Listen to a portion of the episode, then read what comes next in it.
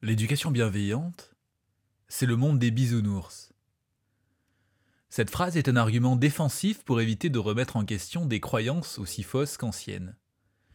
Les enfants ne sont pas des mini-adultes qui ont soif de pouvoir. L'adulte peut l'être en revanche.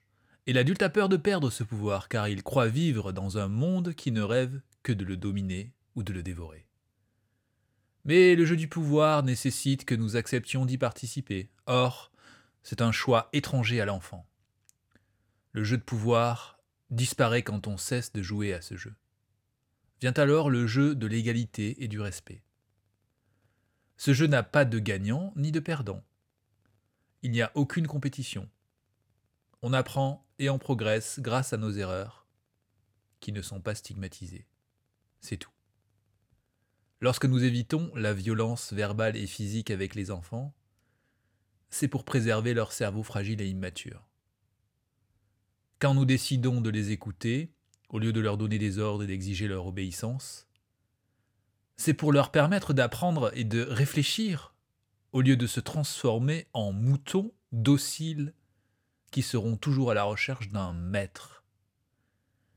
Quand nous leur laissons la possibilité de réparer quelque chose qu'ils ont cassé, au lieu de les punir, ils prennent conscience de la conséquence de leurs actes et acquièrent un comportement adapté par eux-mêmes. Quand nous leur disons que nous sommes en colère, au lieu de leur crier dessus et de les isoler, ils font aussi l'apprentissage de la communication respectueuse et empathique. Ils intègrent le fait qu'on peut être en désaccord sans attaquer et dévaloriser l'autre quand nous remarquons leurs efforts et ce qu'ils réalisent avec succès plutôt que de les critiquer, leur confiance en eux augmente.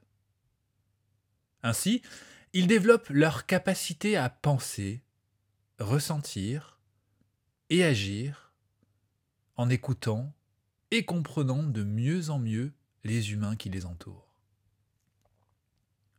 Ils n'hésitent pas à partager leurs émotions au lieu de les enfouir. Ils croient en eux et grandissent dans un cadre défini par des règles et inspirés par des modèles qui font ce qu'ils disent, loin, très loin du laxisme. Éduquer avec bienveillance est plus difficile que d'éduquer par la contrainte, car cela oblige à déconnecter des élans instinctifs comme mordre, blesser ou frapper quand nous nous sentons agressés ou stressés.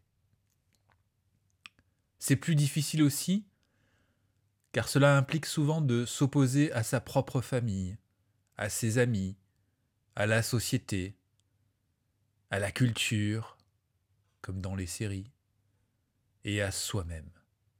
Ce soi-même qui en a eu marre de dégrader le lien avec l'enfant par la violence, ce soi-même qui disait Je n'en suis pas mort, et qui a compris que la survie n'était pas un objectif valable face au fait de vraiment vivre.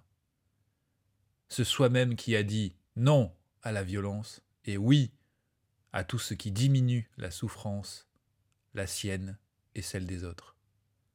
Bref, la bienveillance est le monde des bisounours si vous le souhaitez. Mais de mémoire, les bisounours trouvaient des solutions à leurs problèmes, sans perdre leur joie de vivre et en s'acceptant tels qu'ils étaient. Pour conclure, je dirais qu'il n'y a pas de concours pour remporter la coupe du meilleur parent.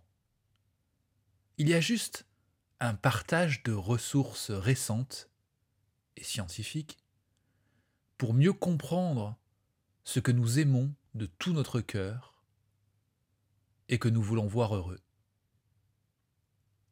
Ce sont eux qui construiront le monde de demain. Ils sont en train de se former à cela. Voulons-nous leur transmettre des outils ou des armes?